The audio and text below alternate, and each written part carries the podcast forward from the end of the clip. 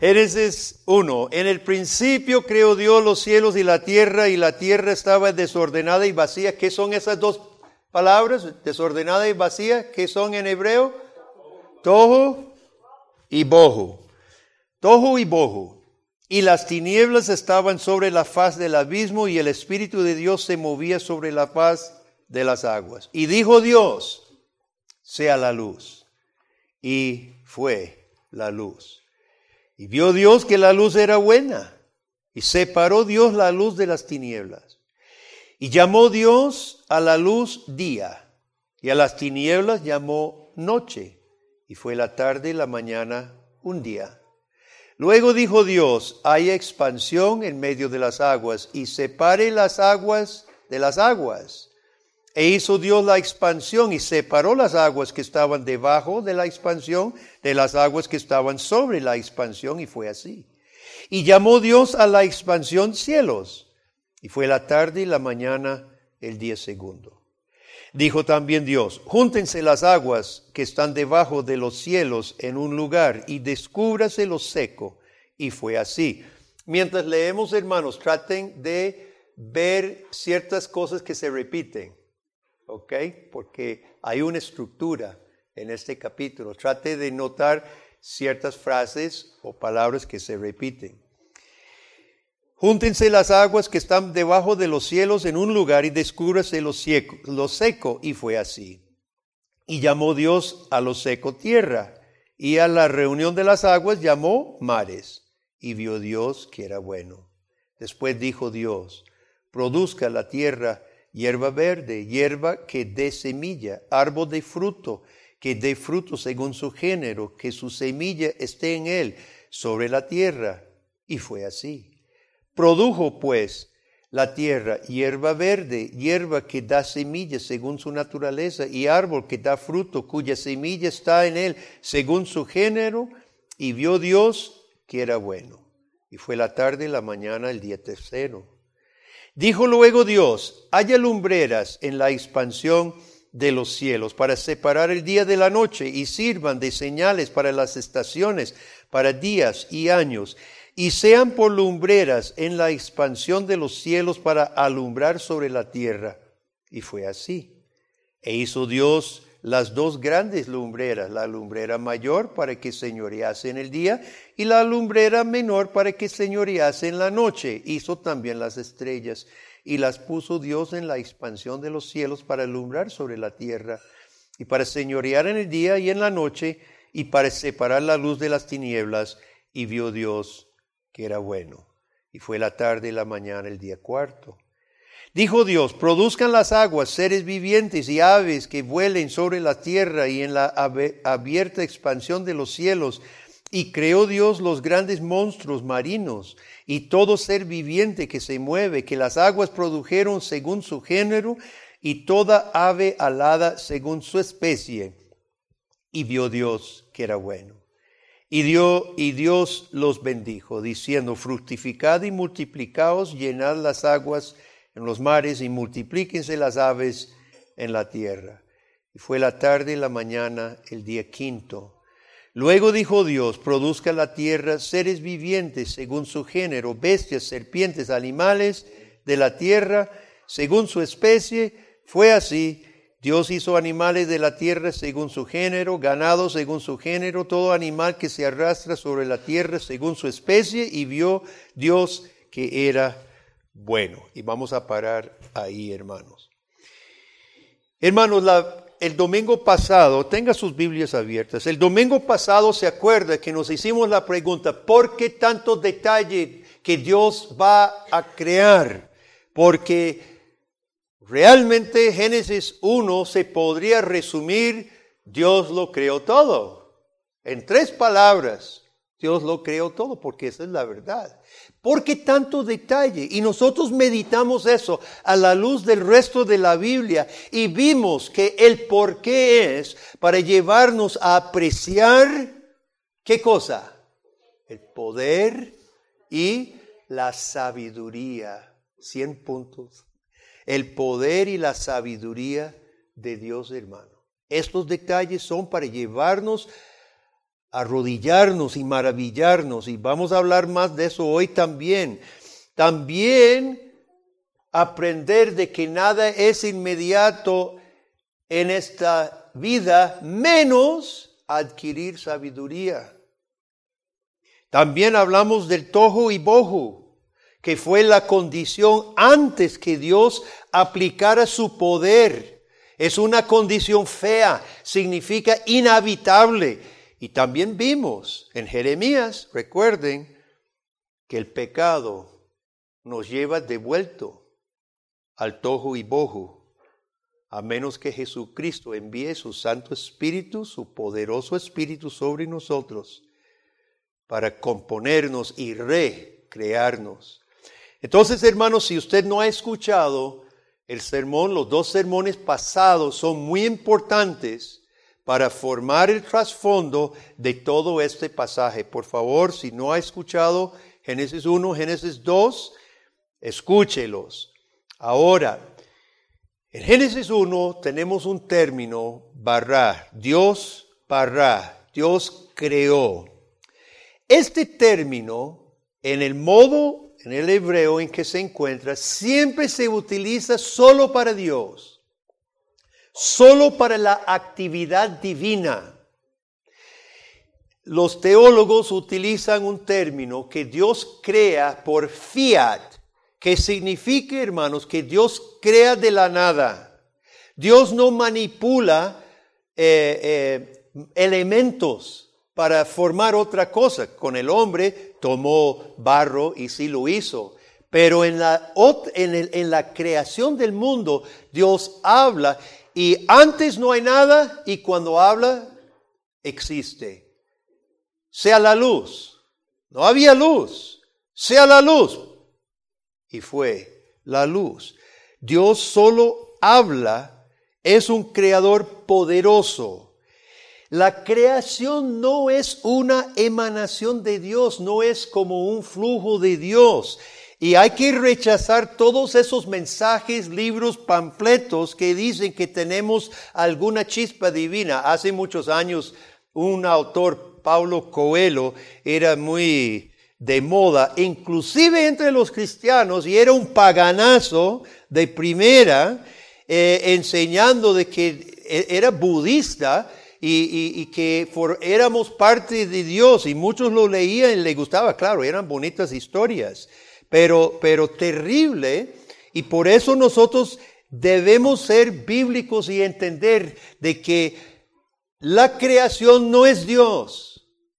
Dios crea la creación aparte de él. Y las religiones en el tiempo de Moisés enseñaba eso, hermano, de que de alguna manera u otra eh, el mundo y los hombres éramos parte de, de, los dioses encarnados y que nosotros éramos parte de, de esa divinidad. Es uno solo, lo que Peter Jones llama el unismo. Dios es parte del universo, nosotros somos parte. Ahora, ¿Cuál es el problema con creernos medios dioses? ¿Cuál es el problema con creernos medios dioses? Hay muchos problemas. Le voy a decir solo uno. No aceptamos los diez mandamientos.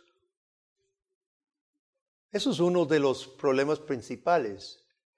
Si nosotros somos medios dioses, tenemos el derecho de crear nuestros propios mandamientos. Eso es el problema más grande. Y eso es lo que viene haciendo el hombre desde el principio. Y hoy, en Costa Rica, en el occidente, en nuestros países hermanos, esto va caminando súper rápido y es evidencia que hemos desechado la enseñanza bíblica de un Dios creador que expresa su voluntad para el mundo, que se resume en los diez mandamientos. ¿Quién hubiera creído hace 10, 20, 30 años, hermano, que se defendería la pedofilia como algo bueno, como algo que se debe promover, cosa que hoy se está defendiendo y promoviendo?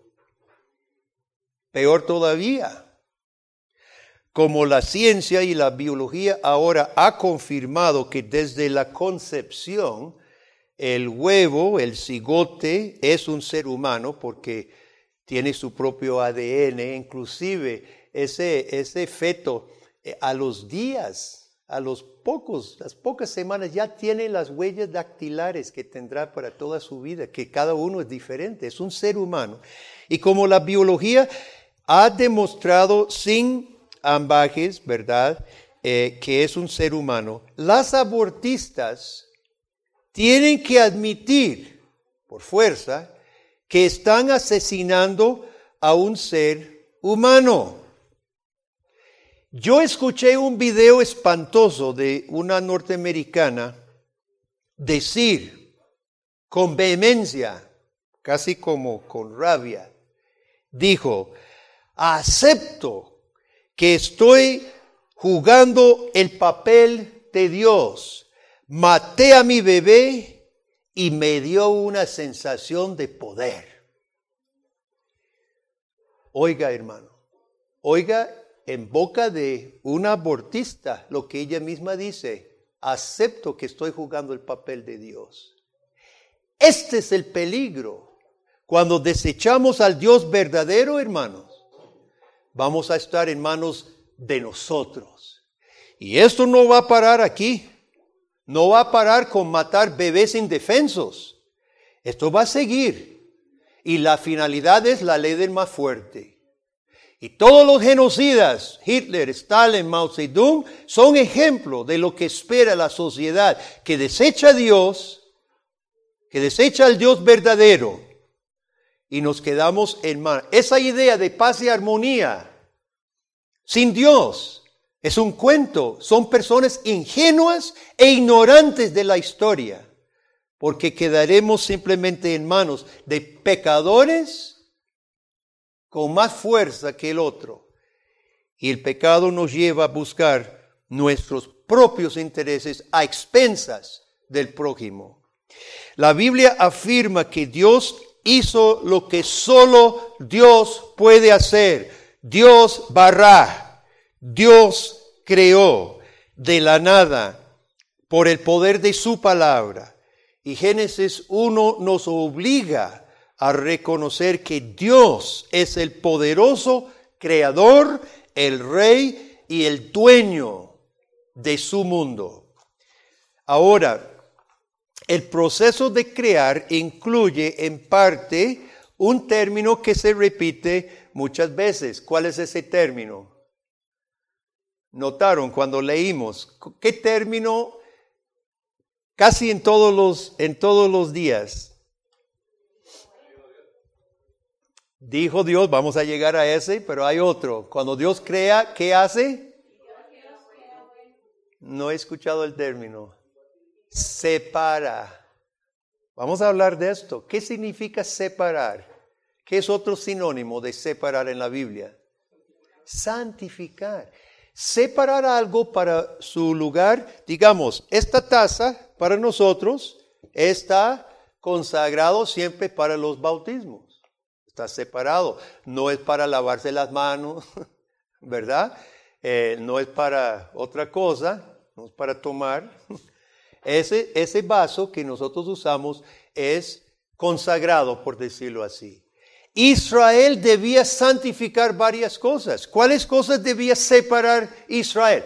Un día entre siete, el día de reposo, lo acabamos de leer en los diez mandamientos. Santifíqueme ese día, sepárelo, guárdelo diferente, repose, haga comunión, lea la palabra de Dios.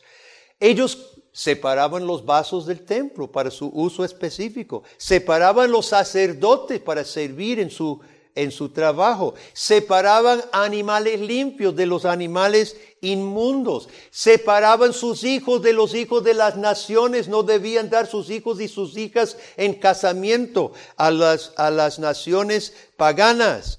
Santificar es separar y separar es santificar. Ahora, si usted está anotando en los versículos 3, 6, 7, 14 y 18, usted va a encontrar el término separar. Y se entiende además en versículos 12, 21, 24, 26 y 27. Voy a volver a repetir por si usted está anotando.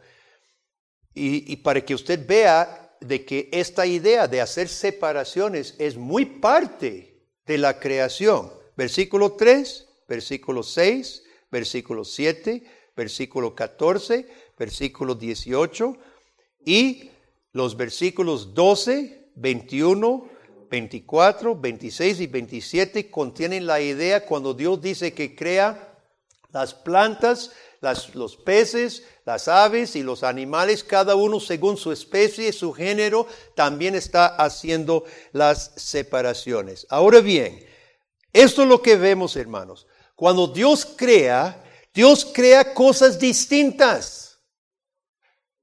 Y Él separa cada cosa de otra cosa creada. No es la idea de la evolución en que Dios crea un musgo y ese musgo se vuelve una meba y la meba una babosa y la babosa un topo y el topo un elefante y un elefante un ser humano, que todo así, ¿verdad? Una confusión. No es así. Dios establece cada criatura como Él quiere su especie, su género y su lugar y su uso. Cada cosa que Dios crea tiene su lugar, su propósito y su uso. Y cuando nosotros santificamos a Dios, hermanos, ¿qué significa? Reconocemos que Dios tiene su lugar, ¿sí? En el cielo. Eso es santificar a Dios. Reconozco que tú eres el creador. Pero santificar a Dios también, hermanos, es honrar las cosas que Él crea, donde están y el uso para lo cual Dios los puso. Por ejemplo, Dios dio las plantas y los árboles para la vida, pero hay personas hoy que adoran un árbol y no quiere que nunca se corte un árbol. Ya eso es confundir. Dios nos dio plantas y árboles, ojalá resembremos, ojalá cuidemos, administremos, pero no adoramos. Eso es confundir qué es santificar a Dios y santificar el árbol. Santificar el árbol no es adorarlo, es utilizarlo para lo que Dios nos lo da, comer su fruto o hacer nuestra casa. Dios separó nuestro tiempo un día en siete Dios santifica el tiempo para demostrar que nosotros no somos los que vamos por nuestro esfuerzo, vamos a hacer la vida y vamos a construir el reino de Dios en la tierra. Santifique un día, repose, pare y honreme, adóreme, aprenda de mí, porque no son ustedes en última instancia. Para eso es el día de reposo, hermanos. Parar, reconocer que nosotros no somos en última instancia, los que haremos. Santificar el mundo, hermanos, es gobernar sabiamente las cosas que Dios a usted le encomienda. Antes eh, eran bueyes, ahora es un carro. Eh, hay un proverbio muy curioso, escuche proverbio 12:10. El justo cuida la vida de su bestia mas el corazón de los impíos es cruel. Ve qué curioso, hermanos, que la, que la Biblia hasta habla de los animales. Bueno, a mí me preocupa un poquito, doña Tere, que, que como que se pasa un poquito con los perritos, ¿verdad? Que ama, ama, ama tanto a los perros que los recoge, los anda recogiendo de la, de la calle.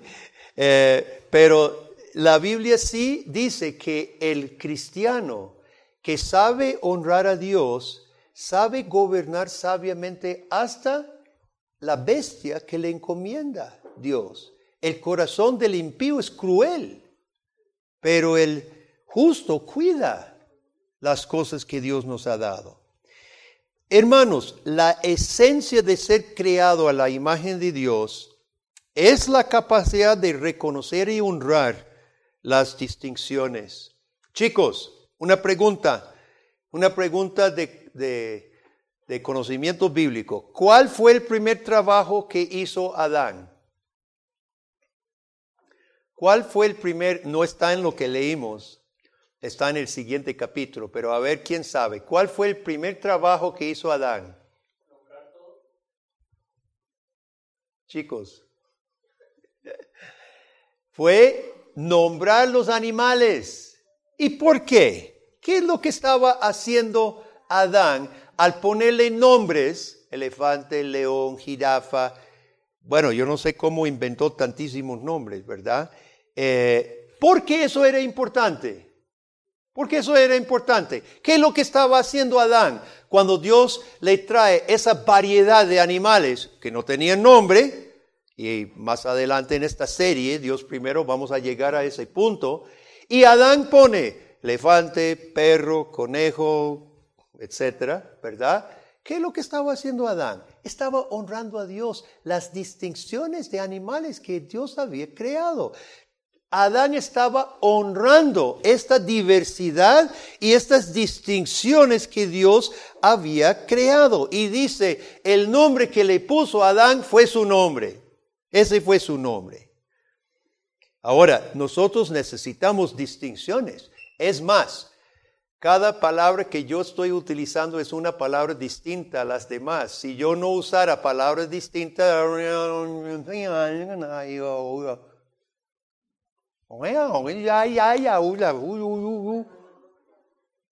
pero ¿por qué me vuelven a ver así? Eso fue para los, los que estaban dormidos, se habían despistado. Cada palabra es una palabra distinta, sin distinciones no hay raciocinio, hermanos. Y es muy importante que nosotros también hagamos distinciones. Si un Rottweiler o un Chihuahua se le viene detrás suyo, es importante saber distinguir. Si alguien dice, Guillermo, se le viene un perro, una cosa es que sea Darka, un pastor belga, o sea Ángel de Cinia, que es un chihuahua, ¿verdad? Es muy diferente. Si es Darka, pues pare, no, no, no corra, no corra porque los alcanza, pare y, sonríele, ¿verdad? Y, y si es ángel, bueno, no se preocupe, no se preocupe mucho porque es de este tamaño. Las distinciones son importantes. ¿Y quién fue el primero para decir que las distinciones no importaban? Satanás. Cuando Dios había dicho, no come del árbol porque morirá, y llega Satanás y dice, realmente no, no hace falta hacer distinciones. La palabra de Dios, la palabra mía, la palabra tuya, todo es igual. Si quiere, come. Fíjese bien, hermanos, a dónde va esto.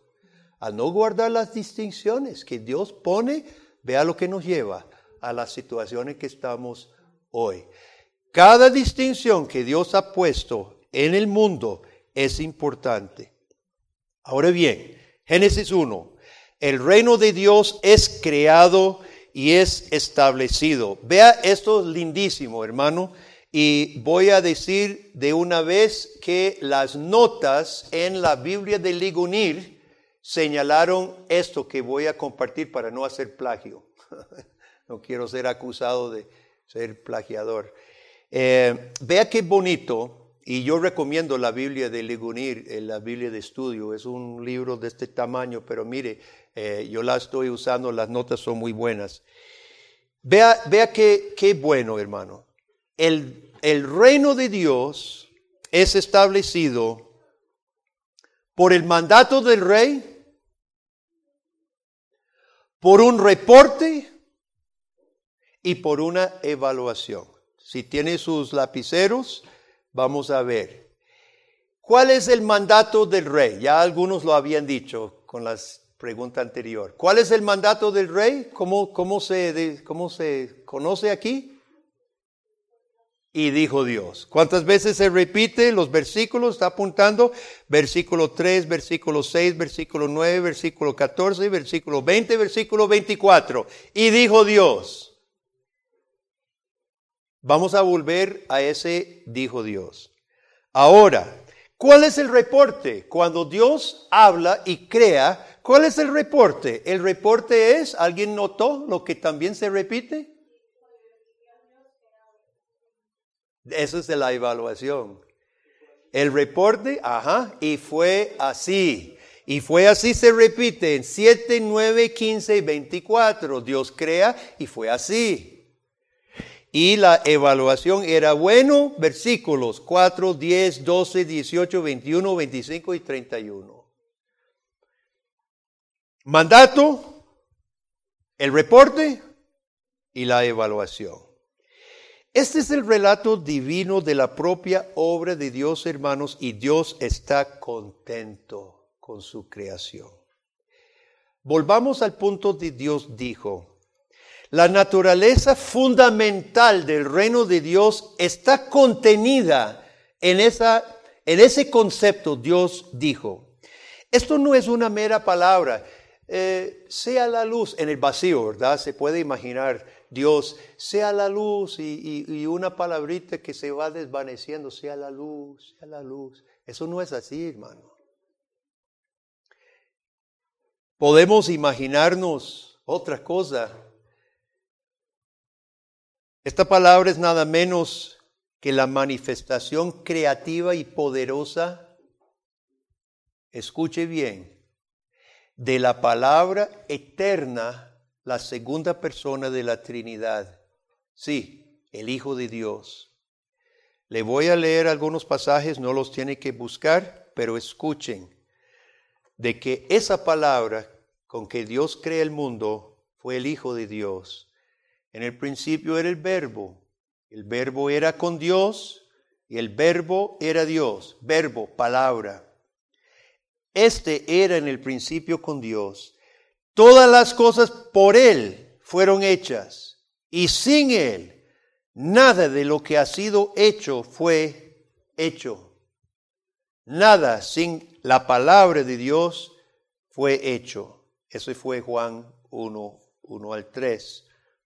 Colosenses 1, 16, porque en Él, es decir, en Cristo, fueron creadas todas las cosas, las que hay en los cielos y las que hay en la tierra, visibles e invisibles, sean tronos, dominios, principados, potestades, todo fue creado por medio de Él y para Él.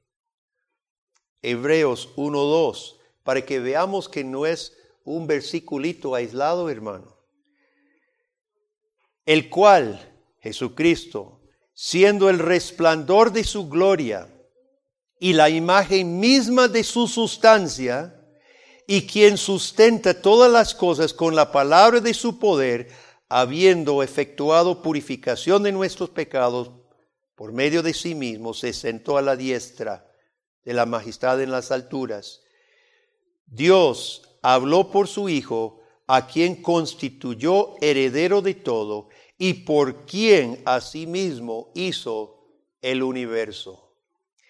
La palabra con que Dios crea el universo, hermano, es la palabra el Hijo mismo. Por supuesto, el Dios trino está creando y están las tres personas en Génesis 1.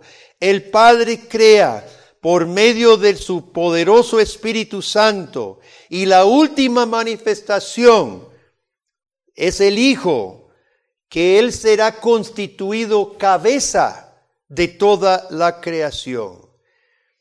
La, el Hijo, podemos decir, es la voz creadora de Dios, la manifestación cercana. El mundo es el reino de Dios y Jesucristo, hermano, aún antes de la caída, Jesucristo desde el principio siempre ha sido cabeza de la creación de Dios. Y Jesucristo siendo cabeza desde el principio del universo de Dios, es por eso que Él será el juez al final de la historia. Y es por esto que es urgente que Jesucristo mismo sea Salvador nuestro.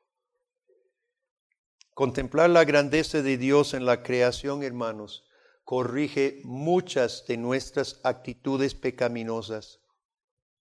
Yo quiero leer unos versículos porque como dijimos anteriormente, es necesario que nosotros dirijamos nuestros pensamientos y nuestros corazones, hermanos, hacia Dios en una disciplina. Le voy a leer algunos versículos de lo que podemos aprender y mejorar al contemplar la grandeza de Dios creador. Salmo 111, no los busque, se lo voy a leer, pero nada más escuche estas actitudes y mida su propia actitud de vida a la luz de estas palabras. Grandes son las obras de Jehová, buscadas de todos los que la quieren. Gloria y hermosura es su obra, y su justicia permanece para siempre. Salmo 139, 14 te alabaré, porque formidables, maravillosas son tus obras. Estoy maravillado, mi alma lo sabe muy bien. ¿Cuándo fue la última vez que hablaste así a su Dios, hermano? En Isaías capítulo 12, versículo 4. Es una profecía del Judá desobediente lo que algún día haría porque no lo estaban haciendo. Diréis en aquel día, cantad a Jehová, aclamad su nombre, haced célebres en los pueblos sus obras, recordad que su nombre es engrandecido. Y la última lectura en palabras de Nabucodonosor en Daniel 4:37, oiga lo que Nabucodonosor, rey pagano, ahora yo Nabucodonosor alabo, engrandezco y glorifico al rey del cielo, porque todas sus obras son verdaderas y sus caminos son justos, y él puede humillar a los que andan con soberbia.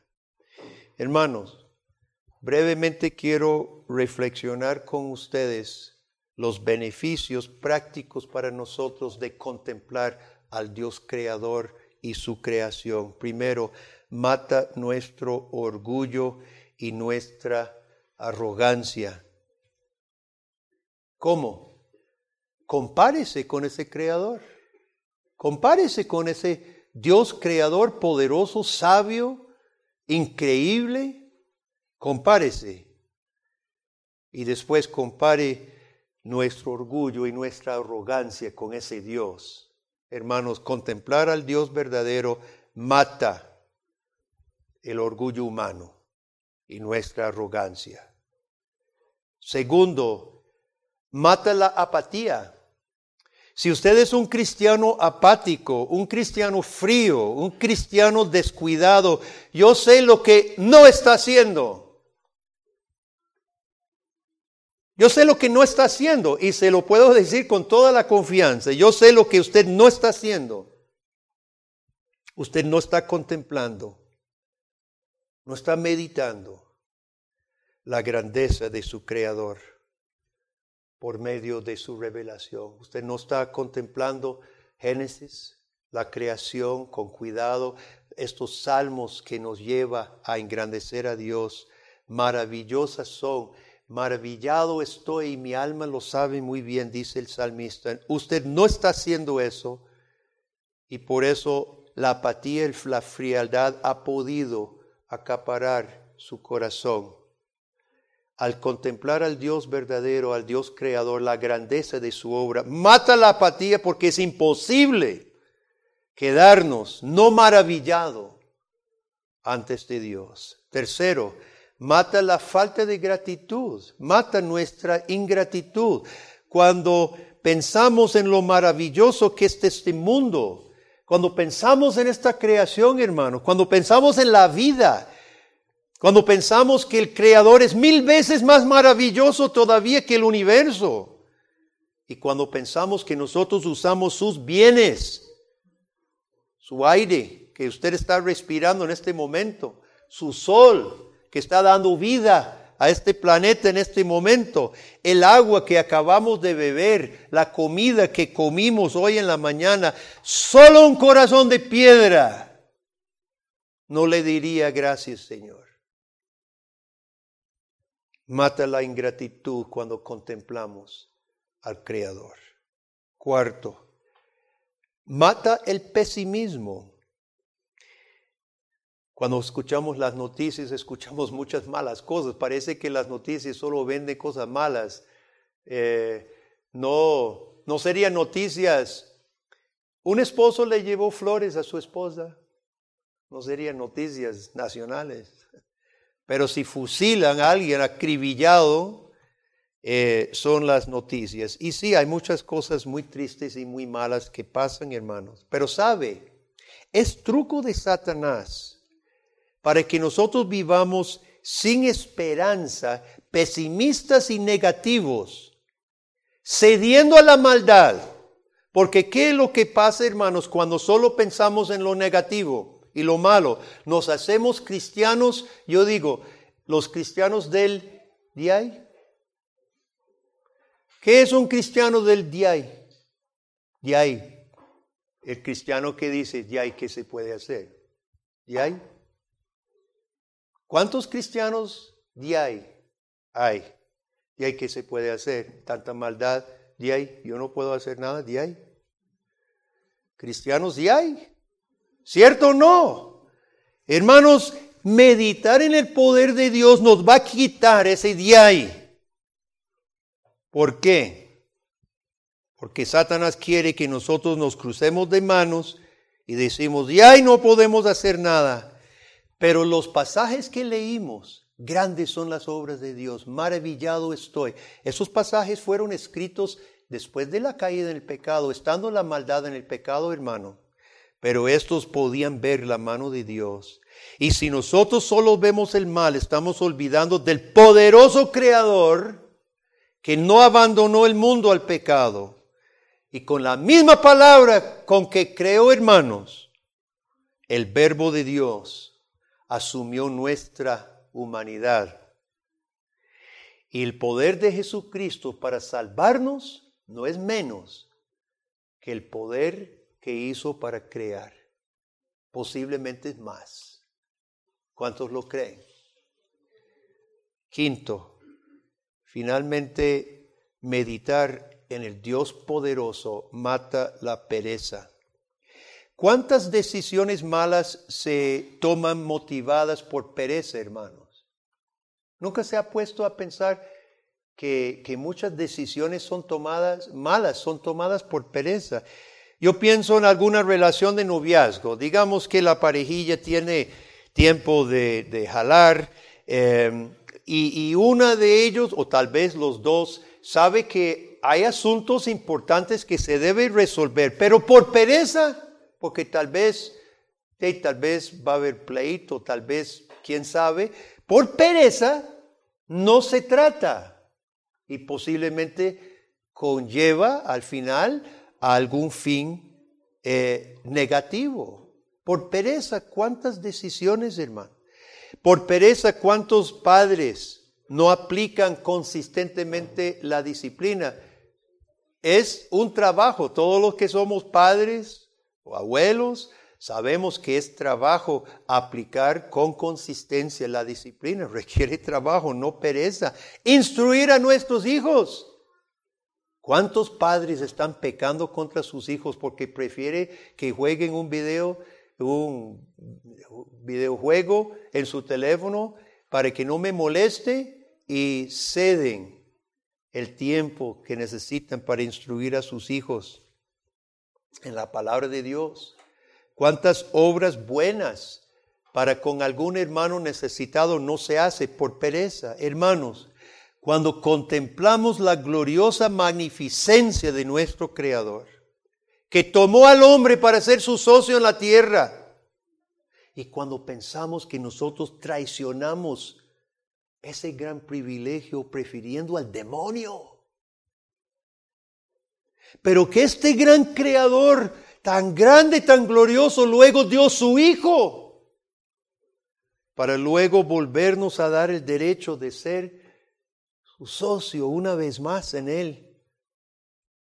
Caramba, ¿cómo le vamos a decir qué pereza? No creo. En Génesis 1 leemos del gran rey, un rey que establece su gran reino, santo, ordenado, cada cosa en su lugar. Hermanos, nos hace bueno contemplar su poder, contemplar su gloria, contemplar su sabiduría y su grandeza y su misericordia. ¿No le parece? Amén. Oremos. Oh Dios, Creador y Rey grande, estamos maravillados, admirados aquí, contemplando mediante tu palabra y mediante tu creación que tenemos frente a nuestros ojos, oh Dios, tu gloria. Padre, perdona nuestra pereza, apatía, pesimismo, todas estas actitudes con que somos tentados en que caer. Perdónanos, Señor. Y llénanos una vez más, como dice el salmista, contemplaré, alabaré tu nombre por tus obras maravillosos. Maravillado estoy, mi alma lo sabe muy bien. Vuélvenos, Padre, eh, siervos así, para que nuestra vida entera sea un canto para ti, nunca dirigida por la pereza, por la apatía, por la falta de, de poder ver tu mano en este mundo, Señor. Gracias, Señor, por tu palabra, es linda y ella nos instruye. En el nombre de Jesús lo pedimos. Amén.